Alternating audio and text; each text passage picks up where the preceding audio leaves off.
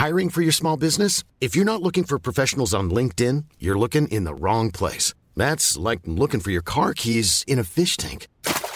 LinkedIn helps you hire professionals you can't find anywhere else, even those who aren't actively searching for a new job but might be open to the perfect role. In a given month, over 70% of LinkedIn users don't even visit other leading job sites. So start looking in the right place. With LinkedIn, you can hire professionals like a professional. Post your free job on linkedin.com slash people today.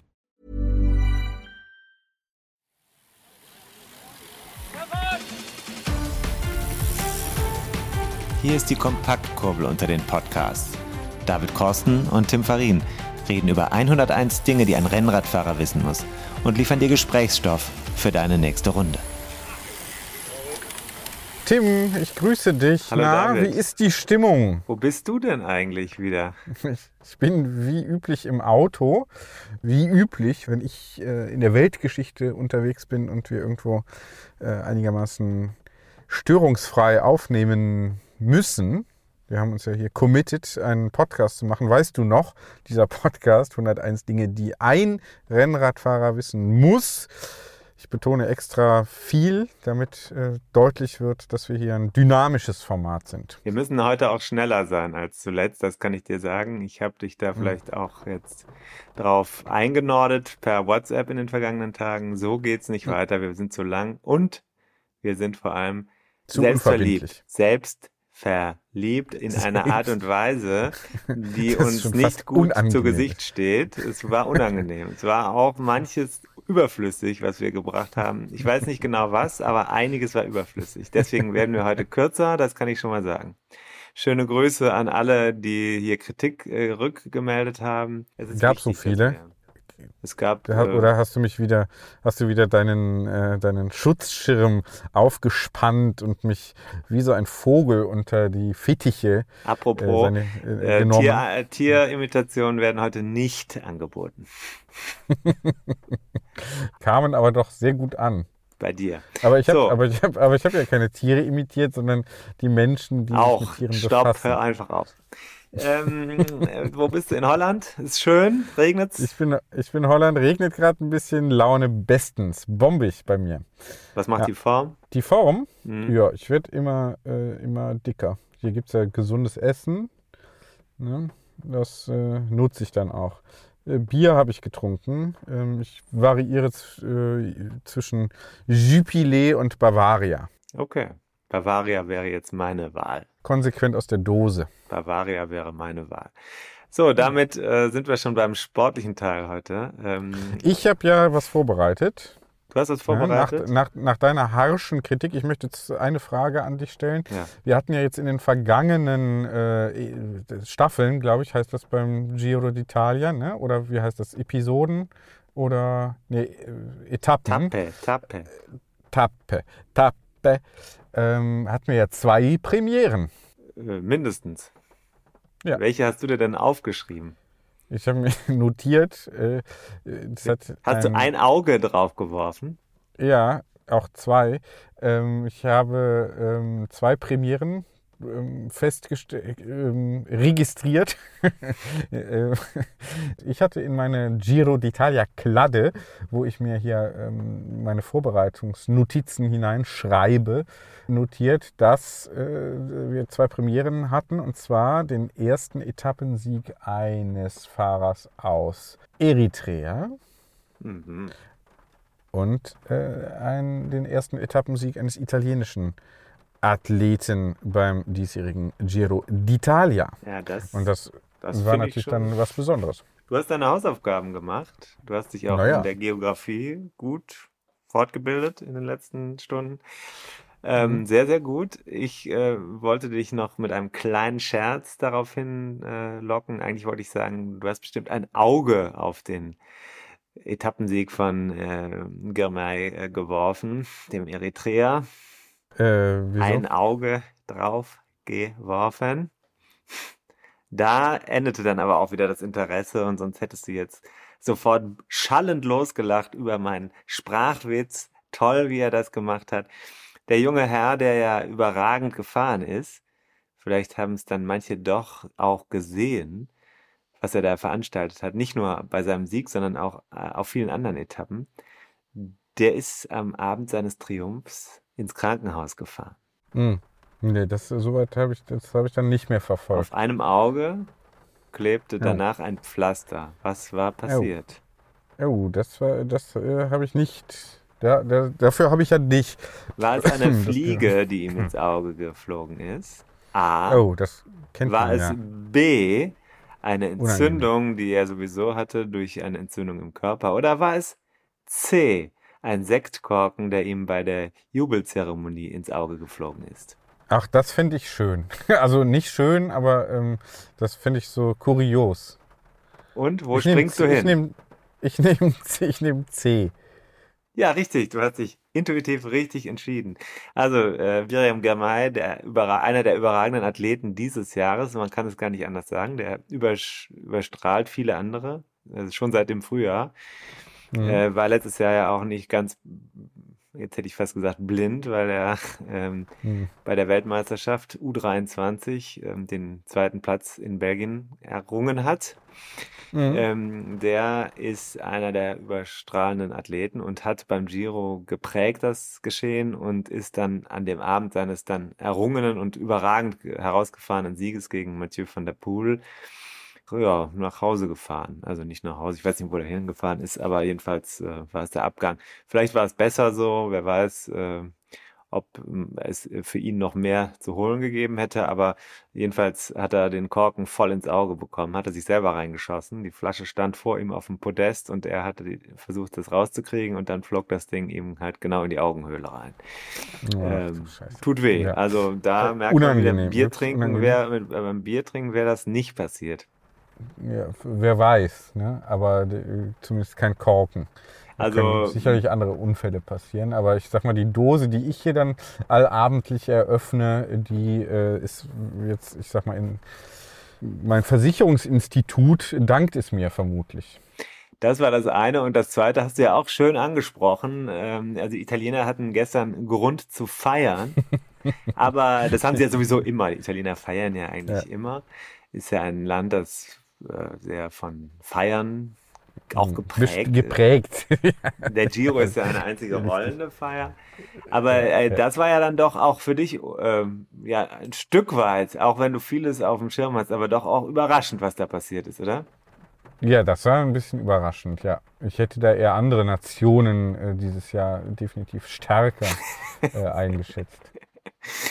Naja, Dainese, äh, hattest du den auf dem Schirm vorher? Nee, ich hatte halt meinen Portugiesen hier auf dem Schirm. Ne? Ja, für den Etappensieg, für den Etappensieg. Hm, Ja, aber auch generell. Also, okay.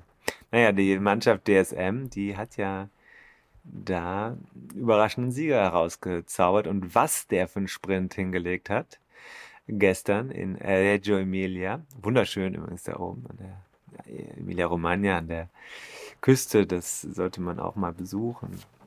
Das war schon dann jetzt überraschend. Naja, also beides, beides waren ziemliche Hinsch Hinschauer, Hingucker bis zu denjenigen, die dann eben nicht mehr so genau hinschauen konnten.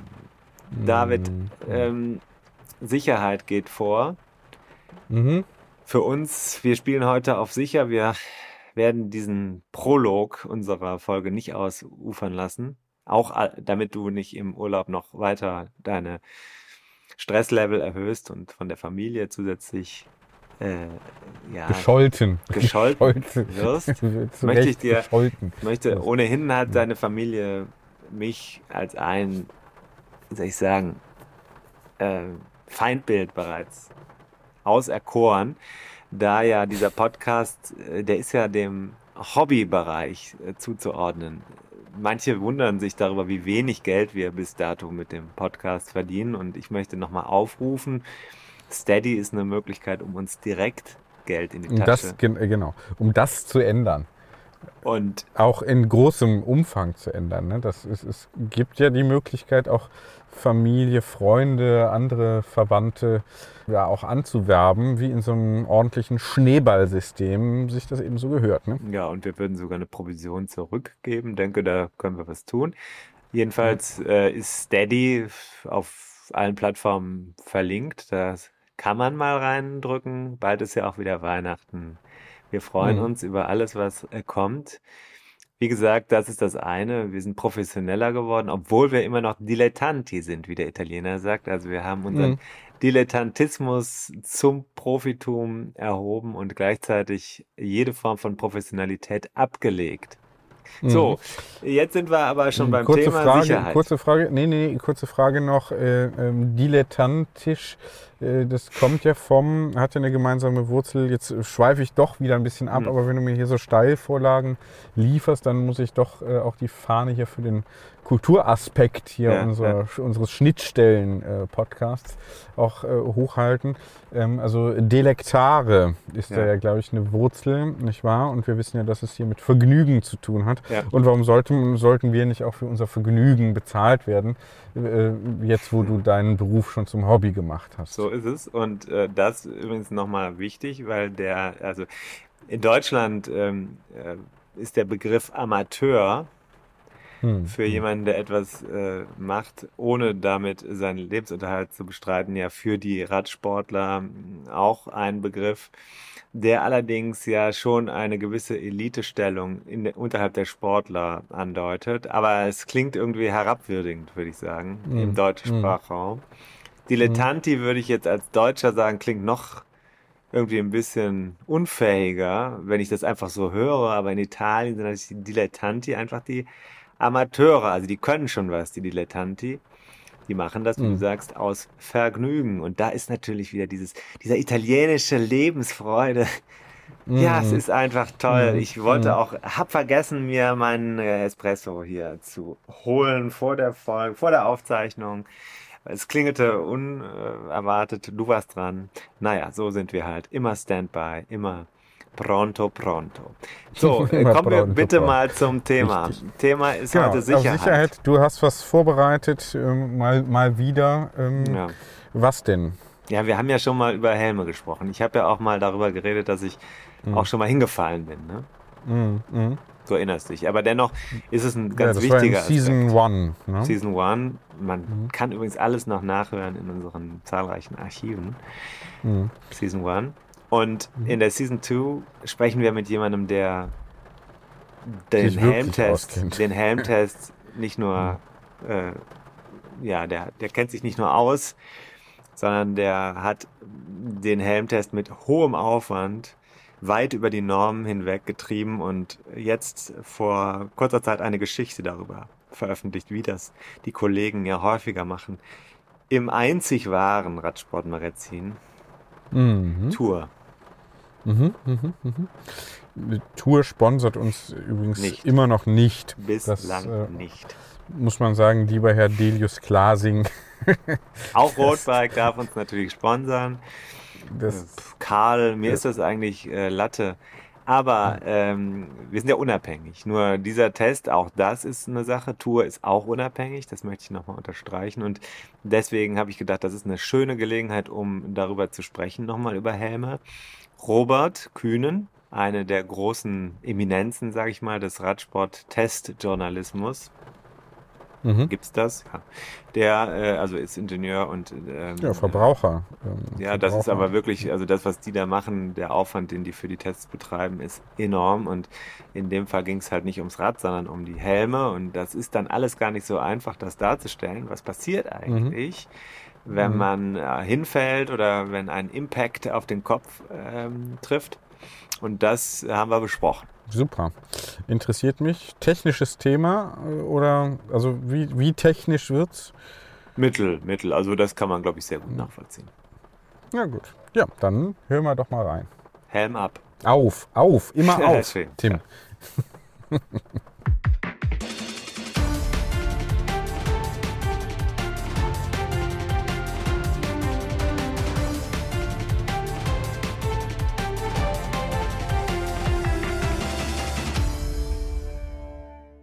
Ich bin total froh, dass wir es endlich schaffen zu sprechen. Ich hatte die Tourausgabe 5 2022 in der Hand und habe gedacht, wir müssen sofort uns mit einem der Autoren eines sehr wichtigen Artikels verabreden. Und wie das dann so ist, ich bin ständig im Urlaub und habe es dann erst jetzt geschafft, den Interviewpartner an die Leitung zu bekommen. Ich habe jemanden an der Leitung, der nicht nur sich mit Rennrädern auskennt, sondern tatsächlich Ingenieur ist. Wer ist denn dran? Hi Tim, Robert ist hier von Natur. Robert. Robert was? Robert wie? Robert Kühnen. Robert Kühn, freut mich sehr. Robert, du bist ja äh, von der Tour. Das ist das Magazin, für das ich auch seit ein paar Jahren schon schreibe. Du hast da eine ganz bestimmte Rolle, eine historische Rolle, kann man fast schon sagen, ne? Ja, ich teste Fahrräder rauf und runter und alles, was damit so zusammenhängt im weiteren Sinne. Ja, da bin ich freier Radikaler und teste, was geht. Ja. Und das schon seit ziemlich langer Zeit. Ich glaube, ein Vierteljahrhundert ist schon vergangen, wenn ich es recht sehe man kann fast sagen, dass du zu den Revolutionären der Rennradbranche gehörst mit dem Ansatz, den Tour da gewählt hat, oder? Äh, ja, sich methodisch und mit mittels Messtechnik den Rädern zu nähern, das war damals äh, relativ neu. Hans-Christian Smolik war der eigentliche Revolutionär, der anfing mit diesen Sachen zu spielen, ja. Und ich durfte dann zügig in seine Fußstapfen treten. Mhm. Sag mal, seit wann machst du das? Seit 1993, glaube ich. Ganz schön lange. Damals fuhren die Menschen noch ohne Kopfschutz durch die Gegend, ne? Nicht ganz. Also meine Amateurrennzeiten gehen sogar noch ein bisschen weiter zurück und wir trugen damals auch schon Kopfschutze. Allerdings waren das mehr so eine Art besseres Haarnetz. Ja? Damals gab es den sogenannten Sturzring. ja, und ja. ich weiß nicht, ob du das vor Augen hast, aber das war ein Gebilde, was im besten Fall mit Rosshaar, eine, eine Lederkappe gefüllt mit Rosshaar und äh, dazwischen blitzte dann das Baumwollkäppchen durch. Das war der Style in den 80ern. Ja. Okay. So fing das bei mir auch an mit dem Rennenfahren. Und die Exoten, die absoluten Exoten im Feld, die fuhren damals den sogenannten Trotthelm. Das war schon so eine Art Sturzhelm mit, äh, der ein bisschen besser ausschaute, aber eben spezielle Optik hatte und der war unter den Rennfahrern deswegen ja, der war nicht en vogue. Damals war man extrem konservativ in der Fahrradszene, in der Rennradszene und ja, das Leitbild war der Sturzring, ja, auf dem man besser nicht fallen sollte. Das Ding war relativ luftig und hat äh, mit modernen Helmen absolut gar nichts zu tun. Ne? Wir haben uns verabredet wegen eines Artikels, habe ich eben schon anklingen lassen, der mit dem ja, reißerischen Titel Lebensretter überschrieben ist. Ihr habt nicht nur du alleine, sondern zu zweit, Matthias Borchers war, glaube ich, mit dabei, ne? Das ist richtig, ja. Ihr habt Helme getestet. Lebensretter. Das klingt ja vielversprechend. Ist das tatsächlich so? Kann man das sagen? Dass das vielleicht verglichen mit dem, was du gerade geschildert hast, so auch ist und das einlösen kann? Das ist so, ja. Also da würde ich sogar meine Hand für ins Feuer legen. Das ist tatsächlich so. Wenn du einfach auf die Birne fällst, ungeschützt oder mit einem Sturzring, dann äh, du bist tot. Ganz einfach, ja. Wenn du vor ein, ein, ein stehendes Hindernis äh, fliegst, dann bist du tot. Ja, da hast du eigentlich keine, keine Chance. Wir testen mit der relativ moderaten Geschwindigkeit im Labor 21 km/h. Das ist ja eigentlich nicht viel. Mhm. Und schon dabei, also mit Helm sind die Beschleunigungen so, dass die Ärzte sagen, okay, das macht vielleicht Kopfschmerz, aber das überlebst du. Ohne Helm konnten wir gar nicht testen, weil unsere Messsensorik würde es nicht überleben. Diesen Sturz mit 21 km/h, aber dann sind es mindestens der Faktor 10 dann drin. Und dann reden wir nicht mehr über 100 G, sondern reden wir über 1000 G. Ja, und das mhm. überlebt kein Mensch. Ja. Mhm. Das heißt, äh, die Helme, also das ist nicht mal reißerisch, das ist tatsächlich so. Die Frage ist, ob du das jemals erlebst, dass du so hart auf die Birne fällst. Ja? Ja. Also ich habe es in 40 Jahren Radfahren nicht geschafft, jemals hart auf den Kopf zu fallen.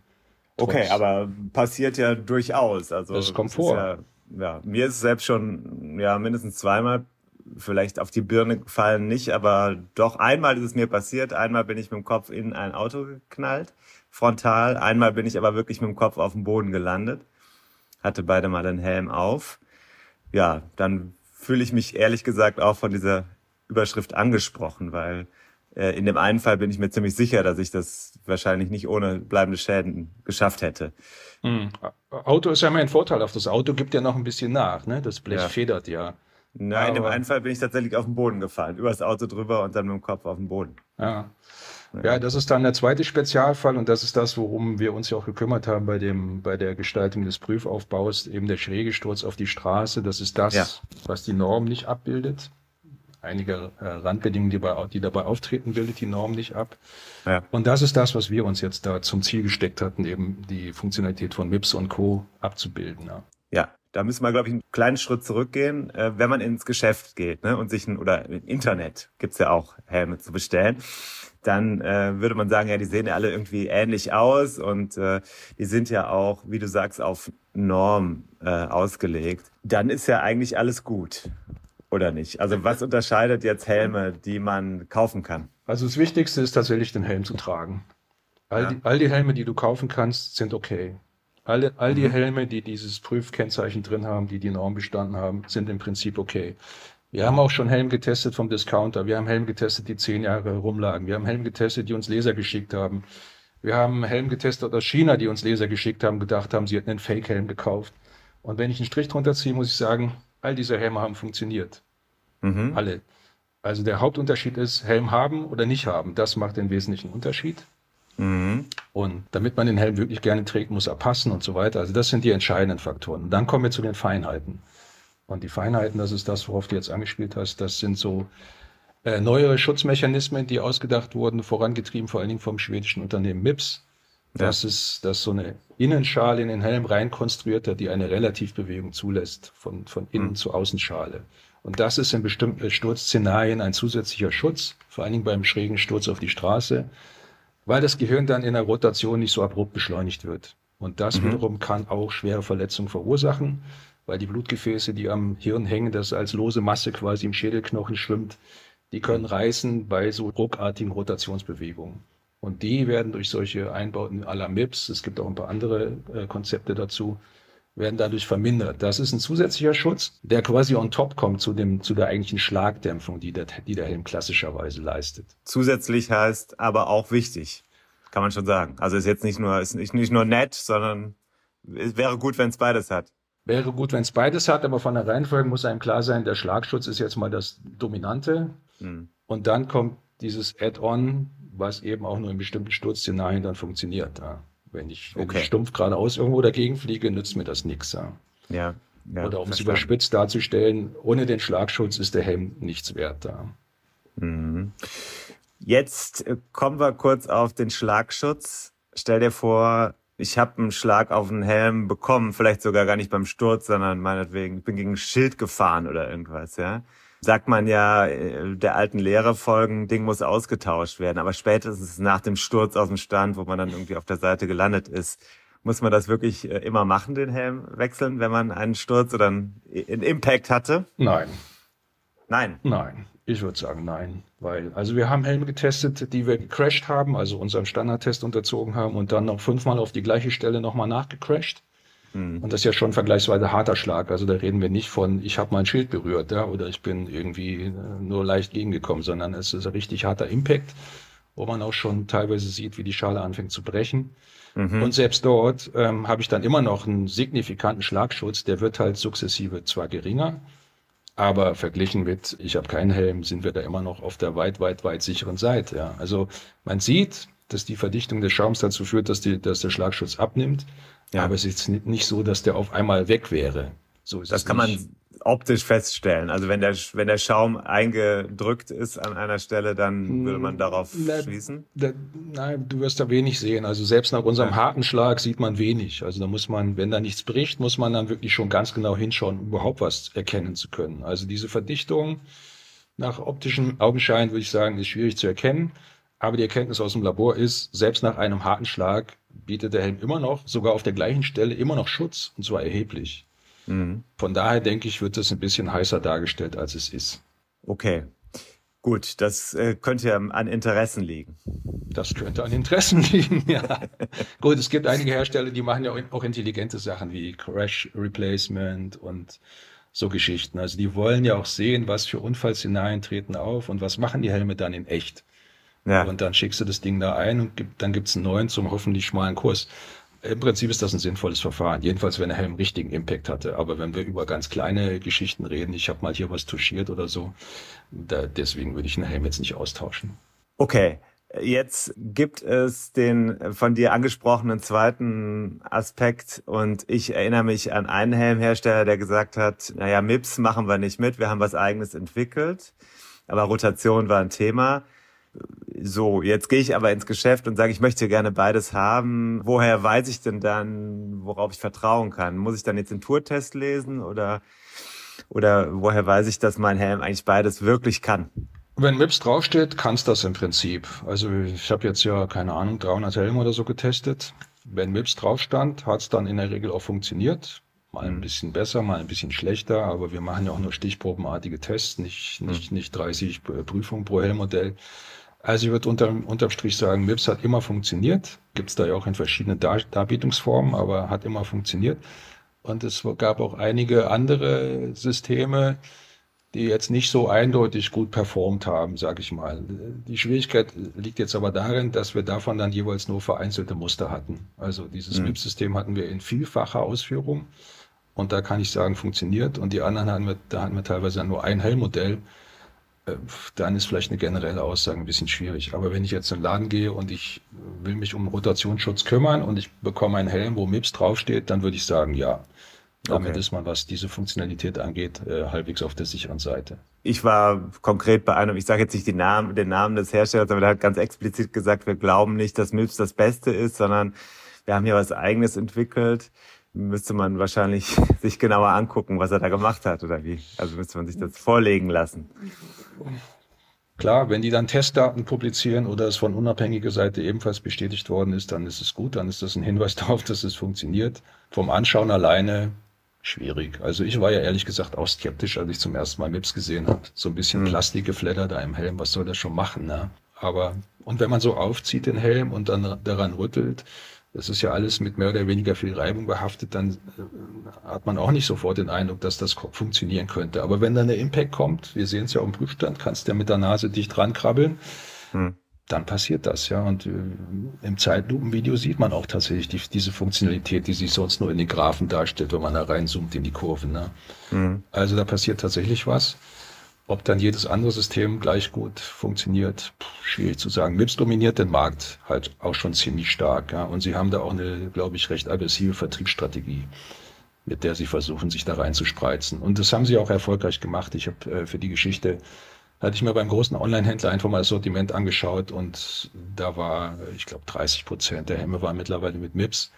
Hm. Und andere Anbieter liefen da eher unter ferner liefen, die da ihre eigenen Systeme haben. Also ist so ein bisschen beides, glaube ich. Technik, aber auch äh, Vertriebsstrategie. Und mit Druck da in den Markt reingehen. Ja, okay. Äh, mit Druck. Äh, in dem Artikel Lebensretter beschreibt ihr eindrücklich, wie sowas läuft. Also man kann gar nicht weggucken oder man kann nicht hingucken, je nachdem, wenn so ein Test läuft. Ne? Ja, es scheppert, es scheppert ganz schön. Ne? Bei 21 km/h, das ist ja doch wirklich, was du gerade gesagt hast, ähm, eigentlich unvorstellbar. Manchmal fahren wir ja mit 80 den Berg runter. Gut, dann passiert wahrscheinlich auch selten der Sturz auf den Kopf oder auf den Helm. Aber äh, wenn, 21... wenn du mit 80 vor die Felswand fliegst, bist du auch mit Helm tot. Ja, okay. Schöne Aussichten. Man muss realistisch sein. Also ich glaube, es ist unvermeidlich. Ja. Aber die meisten Stürze sind ja relativ glimpflich beim Radfahren. Meistens ja. schlitterst du über die Straße. Gefährlich ja. ist halt irgendwo hängen bleiben. Das ist gefährlich, ja. Weil dann passiert ja. das, was beim Helmtest passiert. Dann wird auf sehr wenig Bremsweg abgebremst und das führt zu hohen Beschleunigungen und das macht Sachen kaputt, ja. Hängen bleiben, Pedale am Bordstein beispielsweise. Nein, nein, nein, du als Körper, wenn du dann das dich vom Rad gelöst hast, wenn du dann irgendwo hängen bleibst, das ist das Problem. Wenn du, wenn du einfach nur durch die Gegend schlitterst, verlierst einen Haufen äh, Haut, ja, okay, aber du baust die Energie ab. Aber je kürzer dein Bremsweg wird, umso schlimmer. Deswegen meinte ich eben, gegen ein Auto knallen ist immer noch besser als gegen einen Baum. Weil ja. der Baum gibt nicht nach. Also nicht nennenswert. Messtechnisch könnten wir die Nachgiebigkeit des Baums ermitteln, aber de facto wird es für dich keinen Unterschied machen. Spielt keine Und Rolle. Das ja. Auto, mhm. ja, das Blech federt auf jeden Fall ein bisschen. Ja. Also Rotation würde man sagen, ist dann aber bei den meisten Fällen, wo man auf dem Kopf oder mit dem Kopf irgendwo hinknallt, wahrscheinlich ein Szenario. Ne? Bei jedem schrägen Stoß. Also ja. wenn du schräg ankommst und du triffst auf eine Fläche, die eine gewisse Reibung besitzt, ja, Straßenoberfläche hat relativ viel Reibung, wenn der Helm ankommt. Ja. ja. Und ja. das hat dann das Potenzial, den mitzunehmen oder rumzureißen. Ja. Und immer dann, wenn du wenn du eine Drehbewegung dann beim Sturz in den Helm eingeleitet bekommst, dann schützt dich, dann ist eben durch diesen Rotationsschutz dann zusätzlicher Schutz gegeben. Aber das ist wahrscheinlich ja in sehr vielen Szenarien der Fall, ne? Der schräge, ja, also der schräge Stoß wird, wird, ist statistisch schon einfach häufiger als der stumpfe frontale Sturz. Jetzt ist natürlich interessant zu wissen, welche Rolle der Preis bei Helmen spielt. Eine extrem geringe, kann ich jetzt schon sagen. Also der Preis ist Andersrum. Ich glaube, der Helm ist in der Herstellung sehr günstig. Ich weiß nicht, was es wirklich kostet, aber keine Ahnung, ein Euro oder so. Jedenfalls billig, ja, vergleichsweise. Wenn du den jetzt sehr schön machen willst, musst du Industriedesigner beschäftigen. Wenn du den technisch ausgefeilt machen willst, musst du Ingenieure beschäftigen. Und wenn du ihn verkaufen willst, musst du vor allen Dingen einen Haufen Marketing betreiben. Das alles kostet viel Geld. Und dann wird so ein Helm halt teuer, ja. Und dann wird er halt, dann kostet er auf einmal 300 Euro. Ja. Und du glaubst es einfach nicht, ja. Das Ding, was du für einen Euro produzieren kannst, steht für 300 Euro im Laden. 200 Gramm Plastik, ein bisschen Styropor. Das ist krass, ja. Vom ja. reinen Schlagschutz, wir haben auch Chibo-Helme getestet, Picobello, kein Problem. Also der macht das auch. Sowas wie MIPS oder so suchst, suchst du darin vergebens. Mhm. Aber mhm. die, die Preise fallen da auch. Also aktuell gibt es so ab 60 Euro ungefähr Helme, wo MIPS drin steckt. Der Preis ist eigentlich nicht so, nicht so das Limitierende. Helm ist ja auch Fashion. Aber äh, da muss ich noch mal kurz einhaken, weil ich habe ja einige Hersteller, die haben die ganze Range, die fangen an bei 60 Euro. Die Helme sehen sich sehr ähnlich und gehen aber bis 380 oder so. Also die, die, die Vorderhand sehen die, sehen die Helme eigentlich, der eine sieht aus wie der andere, vielleicht hat er eine Rille mehr oder so. Aber man könnte meinen, das ist, kann, kann doch eigentlich keine 300 Euro mehr kosten. Gibt es irgendwelche Funktionalitäten, die sich dann in so einer Serie unterscheiden? Der teure Helm wird in der Regel ein bisschen leichter sein. Ja. Der teure Helm hat ein bisschen feinere Gurte meistens, ja. aber nicht immer sinnvoller, kann man auch gleich dazu sagen. Also wir haben auch schon preiswerte Helme gehabt, die sich deutlich besser einstellen ließen als die teuren Modelle. Und in der Schutzfunktion, ich habe auch ein bisschen Statistik drüber laufen lassen über unser Testfeld. Wir sahen einen ganz, also wirklich einen ganz leichten Effekt, dass die Schutzwirkung über alles gesehen mit dem Preis etwas besser wurde, aber nur minimal. Mhm. Also ich würde sagen, nein. Also es ist fast unabhängig vom Preis. Bei den billigen Helmen wird ein bisschen mehr Material eingesetzt. Das ist jetzt, was die Schutzwirkung angeht, wahrscheinlich gar nicht so schlecht. Ja. Äh, sie sind weniger durchbrochen, das heißt, da gibt es auch weniger Sollbruchstellen. Mhm. Weniger durchbrochen heißt meistens auch bessere Aerodynamik. Die, die Rennradhelme tendieren ja Richtung aerodynamische Gestaltung seit einigen Jahren. Ja. Im Rennen sieht man das viel. Das ist eigentlich das Merkmal der günstigen Helme gewesen, ja, diese weniger zerklüfteten Schalen zu haben. Ja. Das war lange Zeit das Unterscheidungsmerkmal. Wenn du einen teuren Helm hattest, wolltest, bekamst du einen mit sehr stark zer zerklüfteter Struktur, mhm. sehr luftig, der war dann teuer. Und der billige hatte eher ein bisschen geschlossene Schale, ja, so ein Chivo-Helm. Ja. Jetzt sind auch die teuren Helme, haben jetzt auch geschlossene Schalen, weil jetzt steht Aero drauf. Ja. Dann hat ja. es gibt ein weites Feld des Geschmacks und der Mode.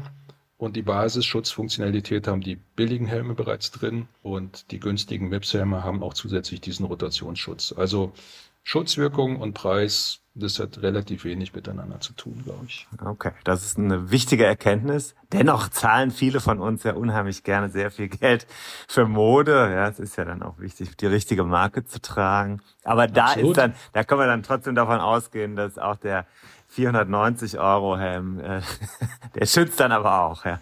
Also wir hatten jetzt noch keinen, der dann nicht funktioniert hat, ja. Also schützt dann auch, ja. Aber es ist, es ist ein Modestatement, ja. so einen Helm zu tragen. Okay. Jetzt gucke ich mir die Helme an und sehe doch einen ziemlichen Spread, was die Ergebnisse anbelangt bei euch im Test. Naja, wir haben die Lupe relativ groß gemacht, muss man sagen. Und wir haben uns ja auch in der Benotung ein bisschen zurückgehalten. Also mhm. richtig schlechte Noten haben wir nicht verteilt, oder? Ja, Täuscht nee, mich. nee, nee, das glaube ich nicht.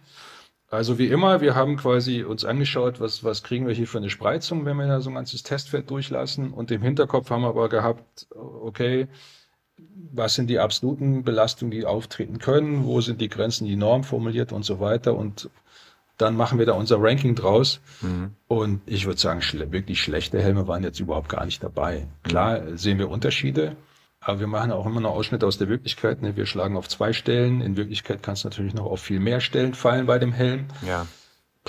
Ja, also man könnte sich jetzt auch an einem Helmmuster dann verausgaben, um zur finalen Prüfung zu gelangen. Für mich zählt unterm Strich, ja, es gibt da offenbar welche, die es ein bisschen besser machen als andere. Aber die Hauptmessage ist eigentlich an die Leute, tragt einen Helm, möglichst immer. Ja. Mir kommen immer noch Radfahrer entgegen, bei denen der Helm am Lenker baumelt. Ja. Ich meine, das ist einfach dumm. Ja. ja. Und äh, die denken dann immer, äh, die harte Sache kommt erst noch am Berg oder so, aber die blöden Unfälle passieren ja vorher, nachher meistens, ja, unaufmerksam gepennt, was auch immer, ja. Und dann stürzt du halt über, über den Lenker und landest voll auf der Birne, ja. Es gibt wirklich nichts Dümmeres äh, unter der Sonne als den Helm an den Lenker zu binden. Ja. Das ist eine gute, gute Message. Ähm, also wenn ich jetzt hier die Noten sehe, 2,0, 2,2, 2,4, dann sehe ich aber bei den Punkten, naja, Belüftung ist beispielsweise so ein Punkt. Da unterscheiden die Ja, wobei auch da, dass ne? die Helme, die wir jetzt da in dem Testfeld hatten, haben sich schon unterschieden, aber auch da spreizen wir natürlich auf im Rahmen dessen, was wir jetzt in diesem einen Testfeld sehen. Aber ich habe jetzt hier als kurz Vorbereitung auf das Gespräch nochmal andere Daten angeschaut. Echte Unterschiede findest du halt bei geschlossenen Helmen. Also wenn du so eine Aeroschüssel trägst, die wirklich keine Belüftungsöffnung hat, dann Ja. geht richtig die Post ab, ja. Dann hast du einen Dampfdruckkessel, ja. Hm. Und äh, verglichen damit sind all die Helme, die wir da im Test hatten, gut. Also ähnlich wie bei der Schutzwirkung, ja. So richtig schlecht ist da keiner, ja. Wenn es den ganz schließt, ja dann, dann reden wir über was ganz anderes, ja. Aber das hat ja auch Vorteile. Es wird, wär, es wird wärmer im Winter, ja. Meinst du das? Ja, aber du bist ja auch unheimlich schnell. Ja, mei. man kann sich beim Helm einstellen. Ich trage im Sommer und Winter verschiedene Helme. Für einen Wettkampf was Aerodynamisches, weil 10, 15 Watt kannst du auch am Helm einsparen. Das ist möglich. Ja, 45 km/h reden wir über bis zu 15 Watt. Also so ein richtig stark zerklüftetes Teil im Wettkampf zu tragen, wenn es wirklich um die Wurst geht und du fährst schnell, das ist jetzt nicht die beste Idee. Dann ist allerdings die Hitze am Kopf auch ein Problem.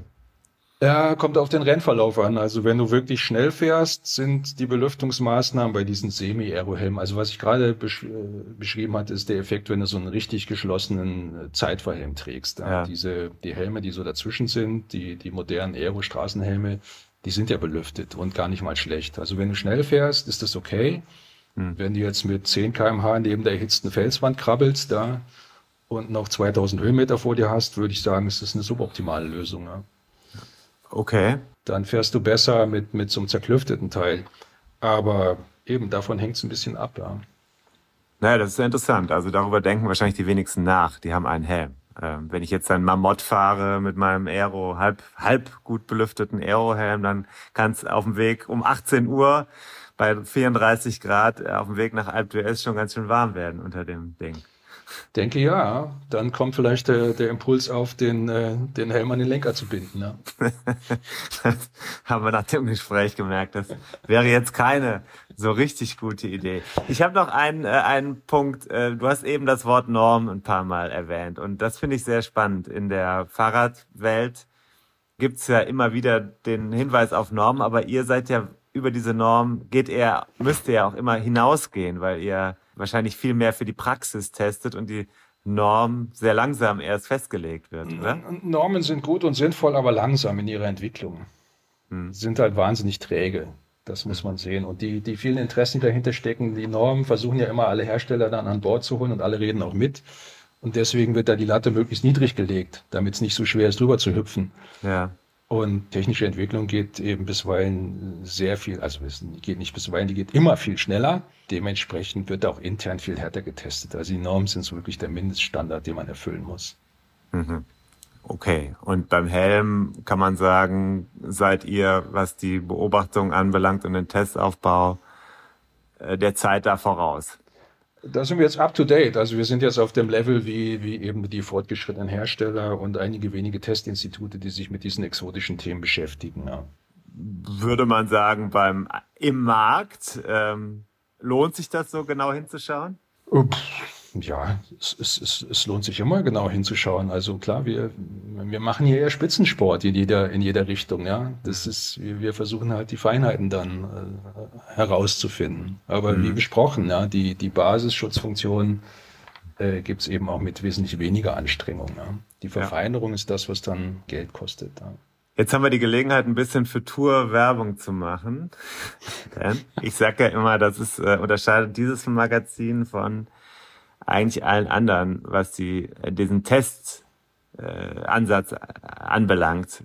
Was steckt denn dahinter? Also wenn man so einen Helmtest macht, kann, kannst du mal sagen, wie viel Arbeit, wie viel Zeit, wie viel Gedanken in so einer Geschichte äh, stecken? Also äh, es gab die Idee, einen Helmtest vielleicht äh, besser zu machen als in der Vergangenheit. Ähm, Da gab es dann Gespräche, wir haben uns ein bisschen umgeschaut, äh, haben einen Hersteller besucht und dann habe ich gesagt, ja, das kann ich mir vorstellen, das, das selbst zu machen. Warum nicht? Ja, nehmen wir ein bisschen Geld in die Hand und bauen uns unseren eigenen Prüfstand.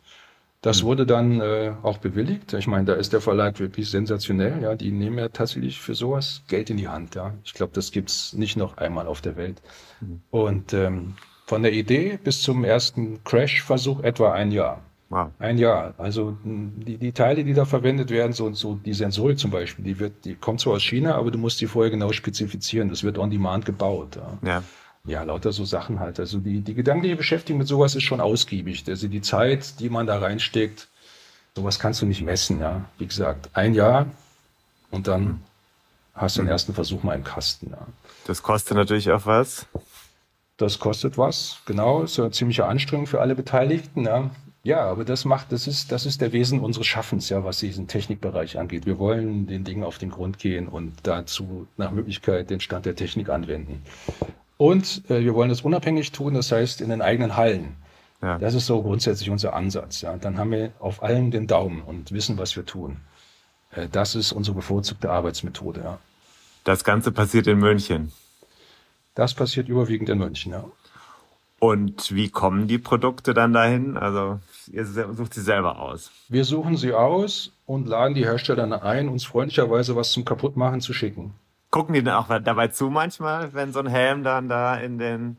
Nein. Das dürfen die nicht. Hm, in der Regel lehnen wir sowas ab, ja.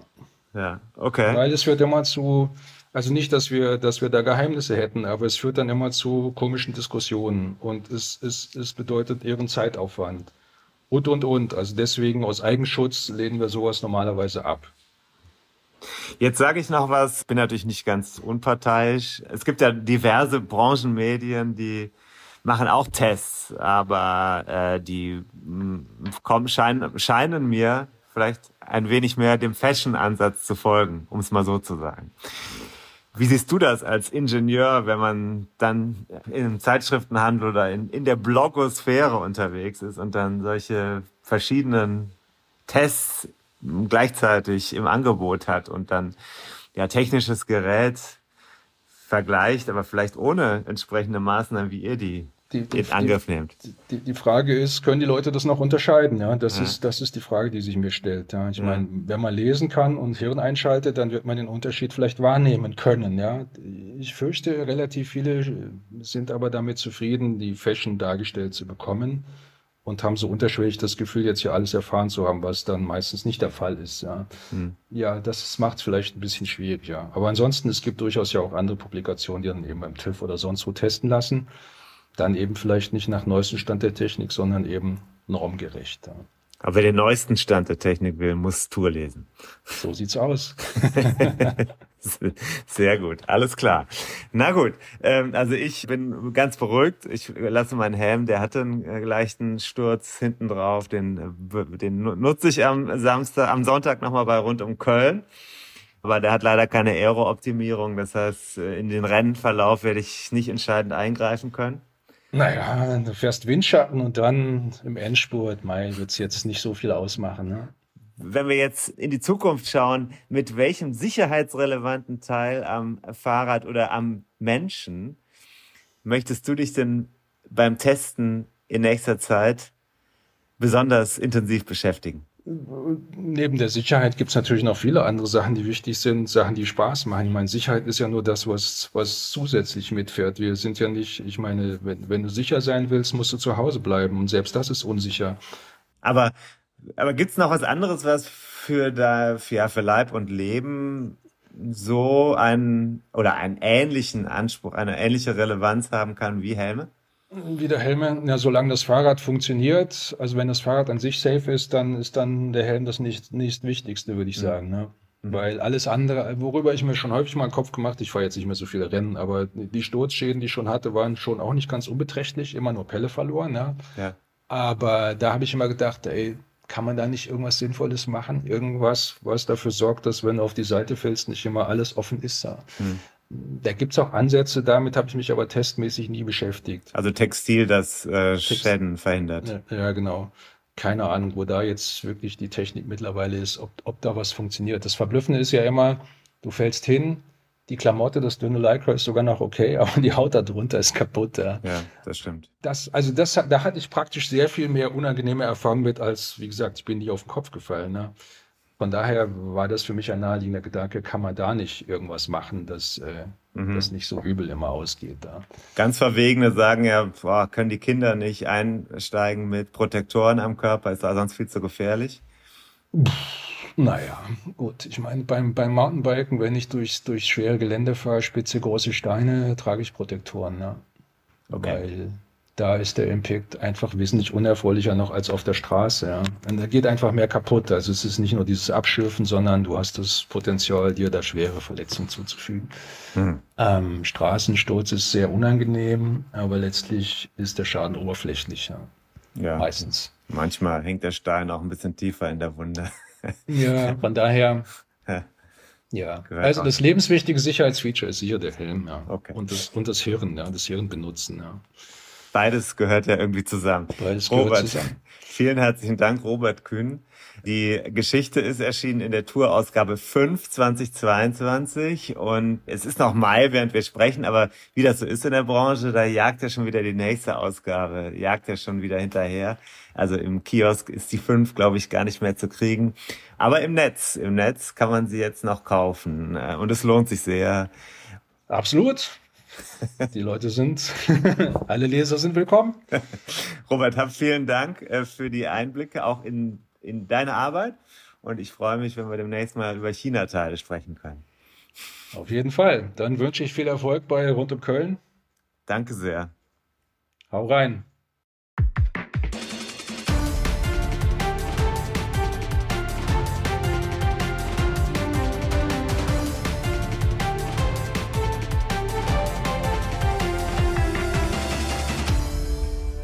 Ja, Tim, äh, was haben wir mitgenommen? Wir haben mitgenommen, dass äh, das Wichtigste ist, einen Helm aufzusetzen, dass die alle mehr oder weniger tauglich sind, die man so im Laden ja, bekommt.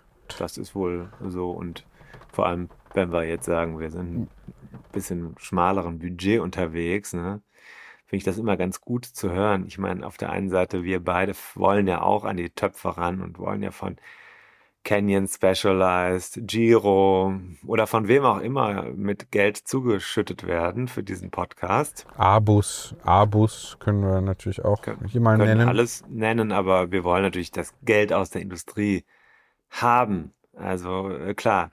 Und deswegen muss die Industrie natürlich Geld verdienen. Aber auf der anderen Seite machen wir ja auch unabhängigen Verbraucherjournalismus. Und deswegen finde ich es wichtig, das einzuordnen. Also die Produkte, die wir bekommen, sind gut und vieles ist Mode. Und das Wichtigste ist, sie bringen was, sie helfen dir und sie werden im schlimmsten Fall, das Allerschlimmste werden sie verhindern. Das ist doch gut zu wissen. Das wirkt auch ein bisschen, ja, entspannt, weil es zeigt sich halt im Test, dass das, dass das funktioniert. Mhm. Ja, genau. Ne? Also kann man ja auch dann den, wenn man doch noch welche trifft, die, die soll es ja geben, die ganz erbitterten hellen Gegner, mhm. die das ablehnen, äh, sieht man auch schon mal im Hochland von Italien zum mhm. Beispiel, in Ligurien oder so, dass da Menschen ohne Helm rumfahren. Das habe auch ich schon beobachtet. Äh, ältere Männer, mhm. ne, die dann mit wallender Mähne, ne, das ist wahrscheinlich dann eher so ein Eitelkeitsding, äh, da durch die Berge sausen zum Teil, ne, wo man denkt, hm, das äh, ist, ich wünsche dir alles Gute, ja. aber, ne, ja, das haben wir ja, glaube ich, klar gemacht. Also Robert, äh, vielen herzlichen Dank nochmal. Das war, glaube ich, super gut. Den, leider äh, ein bisschen später als der, der Artikel oder das Magazin erschienen ist. Darauf wollte ich jetzt auch nochmal hinweisen. Haben wir vielleicht im Gespräch nicht ausreichend getan, diese, diesen Beitrag äh, aus der Tour 5, also der Mai-Ausgabe, die ja jetzt schon wieder quasi nicht mehr zu haben sein wird, wenn die Hörer das hören. Wir verlinken nochmal zu den digitalen Möglichkeiten, um das zu kaufen. Da steht dieser Test drin mit allen Ergebnissen. Ich verrate jetzt auch nicht, wer den Test gewonnen hat, was der Helm kostet. Marke und so weiter. Das steht alles im Test drin. Ja, David, ähm, du bist ja, glaube ich, für rund um Köln, das an diesem Wochenende sein wird, also am 22. Mai, nicht gut in Form. nee. Wirst du denn an die Strecke kommen? Wenigstens. Nee, ich bin zwar rund, aber nicht in Köln, äh, sondern noch in, im, auch im Rheinland, schon wieder auf deutscher Seite.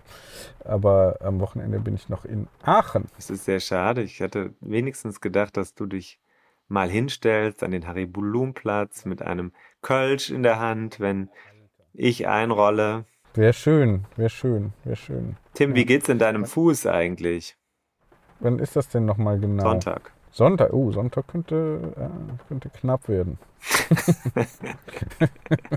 Wie geht's in deinem Fuß, Tim? Wie geht's in deinem Fuß, Tim? Tim, Tim, was macht denn dein Fuß? Bist du fit? Ja, ich bin ja ganz schlimm umgeknickt. Habe ich dir gesagt, oder? Oh. Nein. Ach so, nein, ich nein, dachte, wir hätten das über WhatsApp geklärt. Ich war am äh, Montag, habe ich André Greipel getroffen. Ich war bei der Pressekonferenz von rund um Köln im, äh, unten an dem Start, Startlocation im, also am Rheinauhafen in Köln und dann äh, bin ich da reingehumpelt, dann habe ich ihm, er ist ja sportlicher Leiter, ich habe gesagt, das wird mit dem Sieg dieses Jahr hier nichts. Wahrscheinlich, ich Mhm. sehe sogar den Start gefährdet. Er hat dann gesagt, nee, also denk mal an Galopin oder so. Man kann auch mit bandagierten Füßen noch große Attacken fahren. Ähm, ich habe das am Montag alles noch anders gesehen. Ich bin am Sonntag bin ich beim Klet äh, beim Versuch, einem Mädchen beim Klettern zu helfen, habe ihr ein Seil hochgeworfen an äh, die Leine, wo sie hing und dabei bin ich äh, nach hinten und auf einem Stein ausgerutscht und weggeknickt und zwar einmal 90 Grad geknickt.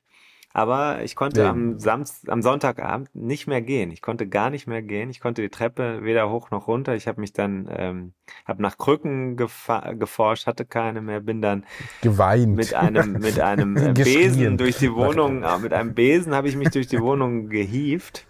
Treppe hoch hast, und du, hast du dir einen, einen Besen äh, an den Arm getaped mit Gaffer? Ibuprofen äh, genommen. Ja, das sollte man machen, Äh, ja. ja, und hochgelagert und äh, die erste Nacht Ja. fast nicht geschlafen und sehr schmerzhaft. Ja. So, aber äh, lustigerweise, dann habe ich, ich, kenn ich Pech, Pechregel. aber, ne? Aber, dann ja, ja, ja, aber in der, ne? dann, dann äh, war, habe ich gedacht, okay, wenn ich Druck mache beim Rennen, das wird doch nichts rund um Köln. So, äh, Dienstag äh, bin ich dann ähm, zum, habe ich gedacht, komm, jetzt probier's. Es ist nicht mehr so schlimm wie gedacht. Es ist nicht mehr so schlimm wie am Sonntagabend. Jetzt probierst du mal. Ich hatte zwar schon einen Arzttermin gemacht, aber nachdem der André Greipel mich da so aufgemuntert hatte und der ist ja nun vom Fach, habe ich gedacht, Mhm. na ja, dann kann man es ja mal versuchen. Ich bin eine ganz, ganz lockere Runde gefahren, also wirklich sehr locker für meine Verhältnisse. Puls unter 110 im Schnitt und ganz, äh, ganz ruhig. 27er Schnitt einmal hier um die Heide, 50 Kilometer. Und weißt du, was danach war? Schmerz weg. Weg. natürlich. Da wirklich, der Schmerz war äh, im, also das, das, ich habe das Gelenk irgendwie mobilisiert oder was auch immer. Oder vielleicht habe ich das sogar, ich weiß ja Mhm. nicht, also würde jetzt laienhaft sagen, vielleicht habe ich ein bisschen Flüssigkeit auch abtransportieren können. Das weiß ich nicht. Mhm. Ja, Jedenfalls, ähm, Ja, das ist ja oft dann ein Bluterguss, der da drin Ja. klebt und äh, dann sich da so aufstaut, Ja. wenn ich das richtig sehe Ja, oder auch ja. richtig erlebt habe. Als alter Basketballer kenne ich natürlich dieses Umknicken. Ja. Gott sei Dank ist das selten passiert, aber sehr, ist mir eigentlich immer nur beim Hobbymäßig mal Fußballspielen passiert. Viel häufiger als beim Basketball. Aber da ist eigentlich die klassische Verletzung, ne? auf einem anderen Fuß landen. Ja. Wir haben ja auch NBA-Finals und so weiter, äh, Playoffs. Ne? Conference Finals sind jetzt. Ähm, na, und so weiter. Na, na, na. Äh, So, also das ist äh, dieses Umknicken, Bänder, Dehnungen, ist dann auch fast egal, ob es gerissen ist oder nicht. Ich kann dir nur sagen, man kann damit auch noch äh, Basketball spielen, Ja, wenn es sein muss. so eine Sache, Mhm. das hat mir auch der, ich hatte auch kurz wegen einer anderen Sache mit Sebastian Klaus von Comsport äh, gemailt und auch er war sofort der Meinung, hier musst du nur richtig tapen, dann kannst du damit auch fahren. Also das ist eine Message für die äh, Leute, die jetzt sich noch melden wollen zu diesem Rennen oder fürs nächste und wie ich umgeknickt sind oder überhaupt sagen, komm mit einem umgeknickten Fuß äh, vielleicht lieber nicht aufs Rennrad. Also Rennradfahren, insbesondere Rennradfahren oder Fahrradfahren, äh, geht da ganz gut ne? und ist äh, weiterhin eine der gelenkschonendsten Sportarten. Das darf man nicht vergessen. Deswegen ist das eine schöne Gelegenheit, um in Bewegung zu bleiben. Weil ich persönlich kann nur sagen, der schlimmste Horror, den ich mir vorstellen kann, ist sechs bis acht Wochen keine Ausdauersportart betreiben zu können. Das fände ich fürchterlich. Ich hatte, Hm. hatte das einmal in den letzten Jahren und das war, da war ich, glaube ich, nicht gut ausstehbar. Ich denke, dann hätten wir nur den Podcast, um die Psyche zu entlasten. Hm. Aber das würde ja auch nur, ähm, nur mir was bringen, weil ich dich dann hier immer relativ äh, im Entlastungsmodus äh, erlebe und äh, äh, deine anderen Artgenossen oder auch Zeitgenossen, die sogenannten oder auch, es gab mal einen Fußballtrainer, der sagte das im Interview ständig, äh, die sogenannten oder auch äh, Familienmitglieder, Mhm. die äh, würden es dir wahrscheinlich auch danken, wenn du dafür ähm, ich sag mal, Affektabfuhr äh, an anderer Stelle sorgen würdest. Ja, dafür ist auch dieses Format immer sehr gut geeignet. David, ähm, Genau. äh, als nächstes kann ich jetzt schon mal ankündigen, wird einiges passieren. Ich habe noch einen Aufruf Ja. vorbereitet oder wollte, wollte ein Thema äh, mal pitchen. Wir haben ja privat kaum noch Kontakt. Wir ähm, haben uns hier praktisch privat entzweit über dieses Format, aber ähm, das äh, Unbewusst. professionelle gemeinsame, gemeinsame Anliegen äh, hält uns ja noch zusammen. Wir sind da ja praktisch abhängig wie in einer eheähnlichen Konstellation, Mhm. wo man sagt, ach, die Scheidung ist aber auch teuer. Da lassen wir und die Kinder und so, äh, lassen wir lieber mal. Ne? Ähm, da würde ich jetzt mal sagen, ähm, ich habe eine Frage und zwar äh, Anlass äh, kann man, äh, sage ich jetzt nicht, das würde hier zu weit führen. Die Frage ist aber Verhaltensgewohnheiten oder auch fast schon ja, Charaktereigenschaften, Ha- Grundhaltungen. Manche muss man ja ändern oder sollte man im Leben irgendwann mal ändern. Hat auch zum Beispiel mit Work-Life-Balance zu tun. Ähm, Frage an die Radfahr-Community, an unsere HörerInnen. Äh, welche Dinge ähm, wolltet ihr mal in eurem Leben oder auch in eurem Radfahrleben ändern? Äh, und wie hat das geklappt? Hat das geklappt oder noch nicht oder wie auch immer? Ne? Verstehst du, was ich meine? Findest du ein gutes Thema? Geht er schon direkt mit dem Gewicht los? Ja, zum Beispiel. Ne? Oder eben nicht jetzt jedes neue, äh, jeden neuen Helm direkt anschaffen müssen, jedes neue Gadget, sondern auch mal mit weniger. Vielleicht auch mal sagen, ah, nicht noch das 10.000 Euro Rennrad, das wäre vielleicht doch noch ein Oder bisschen das besser. Gegenteil. Oder Jetzt mal das 10.000 Euro Rennrad statt immer zu Ja, sparen. oder nicht nur kostenlos hier Podcast hören, sondern auch mal ordentlich reinbuttern. Also wie kann man Gewohnheiten, die man über vielleicht auch viele Jahrzehnte, das sind ja die meisten, ähm, äh, die man über viele Jahre zumindest sich angeeignet hatte, wie kann man die so ein bisschen hinter sich lassen? Gibt's da Gab es da so Knackpunkte, so entscheidende Momente, Aha-Momente vielleicht, Aha-Erlebnisse, äh, die dann eben eine positive Veränderung bewirkt haben? Fand ich ein schönes Thema mal hier beizutragen. Sprachnachrichten wie immer an dich. Sag nochmal deine Handynummer. Ja.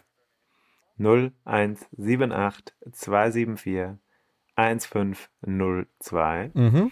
und tim at timfarin.de als E-Mail. Genau. Also super, wer Sprachnachricht, da geht auch anonym, damit wir das hier haben. Gerne aber auch mit Namen. Wäre vielleicht eine schöne Gelegenheit, auch von anderen zu lernen. Ähnlich wie wir das bei dieser Angst-Episode hatten. Das fand ich ein sehr schönes interaktives Format. Könnten wir jetzt mit Gewohnheiten, Verhaltensänderungen, also die Macht, die Last, die Macht der Gewohnheit und die Last der Gewohnheit hinter sich lassen. Wie geht das? Welche Tipps haben Manche euch geholfen? Hörer sind nicht bereit, ähm, ihre Gewohnheiten zu ändern, beispielsweise die Haare an den Beinen zu rasieren. Das äh, finden manche immer noch schwierig Ja. Und das ist auch so ein Thema, ne? Mhm. Und äh, bei manchen Gewohnheiten ist es ja zum Beispiel äh, auch gut, sie aufrechtzuerhalten, zum Beispiel Hörgewohnheiten. Also, äh, schöne Grüße in die gesamte Dachregion, die wir, ich weiß gar nicht, wie viele Leute diesen Podcast jetzt noch nicht gehört haben in der Dachregion. We- Weißt du das aktuell?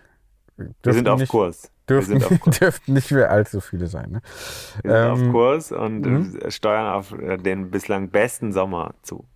Ja, das kann man definitiv so sagen, den, äh, den äh, bis dato besten Sommer der äh, Podcast 101 Dinge, die ein Rennradfahrer wissen muss, Podcast-Geschichte. Da freuen wir uns schon drauf. Und jetzt verspreche ich dir, erstens, der Giro läuft noch. Mhm. Wir werden viel Action noch erleben. Dein Portugiese, Almeida, Mhm. wird meines Erachtens nach eine ganz große Rolle spielen. Da bin ich mir ziemlich sicher. Auch wenn das im Moment bei den Bookies nicht so in der ersten Linie steht. Mhm. Zweitens, die Episode zum Thema Guillaume Martin und sein Buch. Also Guillaume Martin fährt ja auch den Giro, haben wir ja gesagt, und ist Philosoph und hat ein neues Buch veröffentlicht, das jetzt Mhm. in deutscher Sprache erscheint. Mhm. Mhm. Dieses Buch werde ich mit dir besprechen und zwar noch während der Giro läuft. Versprochen, besprochen, gebrochen? Nein, wir werden es machen. Mhm. Und drittens, es kommt noch mehr. Mhm. Ja, Es sehr kommt gut. noch so viel mehr. Ja, wir könnten Das zum Beispiel auch noch darüber sprechen, was mir auch noch Hammer. aufgefallen war, das hat man eingangs ja vergessen, dass wir ja auch noch einen Deutschen unter den Top Ten haben aktuell. Ne? Mhm. Und ich habe gesehen, dass Ja. die Abstände da ja relativ gering sind. Ne? Also ja, jetzt, geht's jetzt wirklich geht's um- natürlich ans Eingemachte. Ne? Also Mhm. nach, dem, Naja. nach, der, nach dieser Woche äh, und dann kommen die Alpen. Äh, Mhm. Da ist der Giro ja für bekannt. Das ist ja, da lässt man ja vorne schon nichts anbrennen, aber ganz hinten möchte man es herbeibiegen. Da Mhm. werden die kletterstarken Fahrer werden da ganz sicher noch einige Ausrufezeichen setzen. Und Mhm. jetzt setzen wir einen Punkt. Gut, ein Schlusspunkt nämlich. Tschüss Tim, mach's gut und äh, alles Gute für deinen Fuß. Ist es denn der linke oder der rechte? Der Linke, der Linke. Ja, nicht, dass Aber im es eine Radfahren ist das ja würde. egal, ne? Ja, Wir ja. spielen ja kein Fußball. Ja, ja, genau. Nee, ich wollte nur wissen, damit ich das einfach mir vorstellen kann und äh, weiß, worauf ich dann demnächst besonders zu achten habe. Ach, ich wollte dich noch eine Sache fragen, habe das mal bei Twitter getestet, ist da nicht, hat da nicht gezündet, dann dachte ich, mach's mal hier kurz. Was ist eigentlich der beste Monat für Schlafstörungen? Für Sportfans? Ähm, ja, jetzt. Jetzt, oder? Mhm.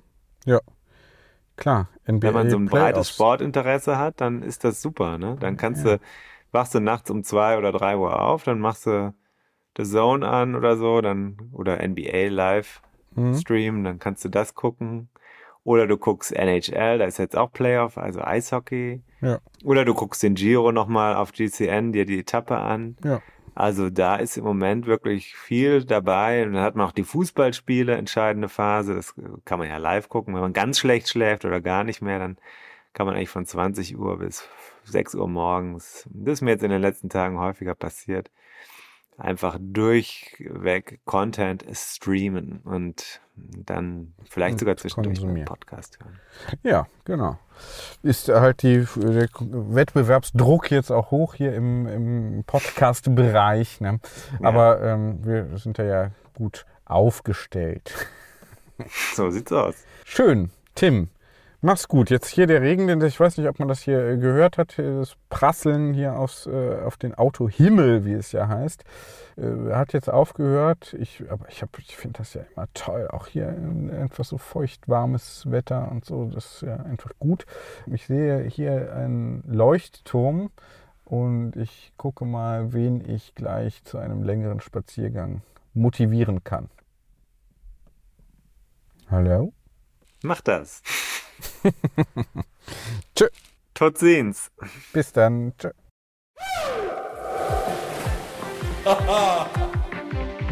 Und da sind wir schon im Ziel dieser Episode von 101 Dinge, die ein Rennradfahrer wissen muss.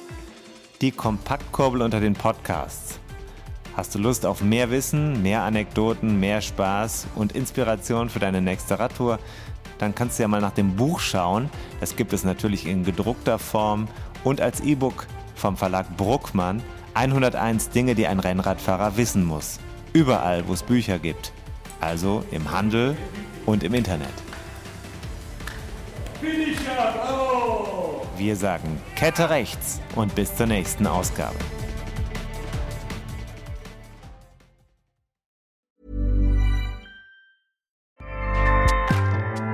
ACAST powers the world's best podcasts.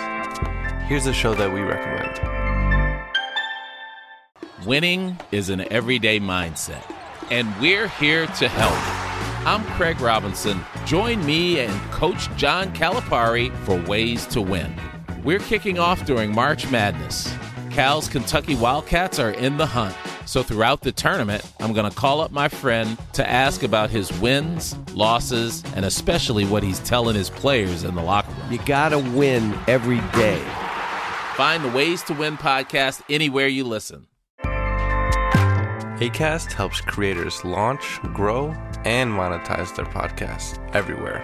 ACAST.com.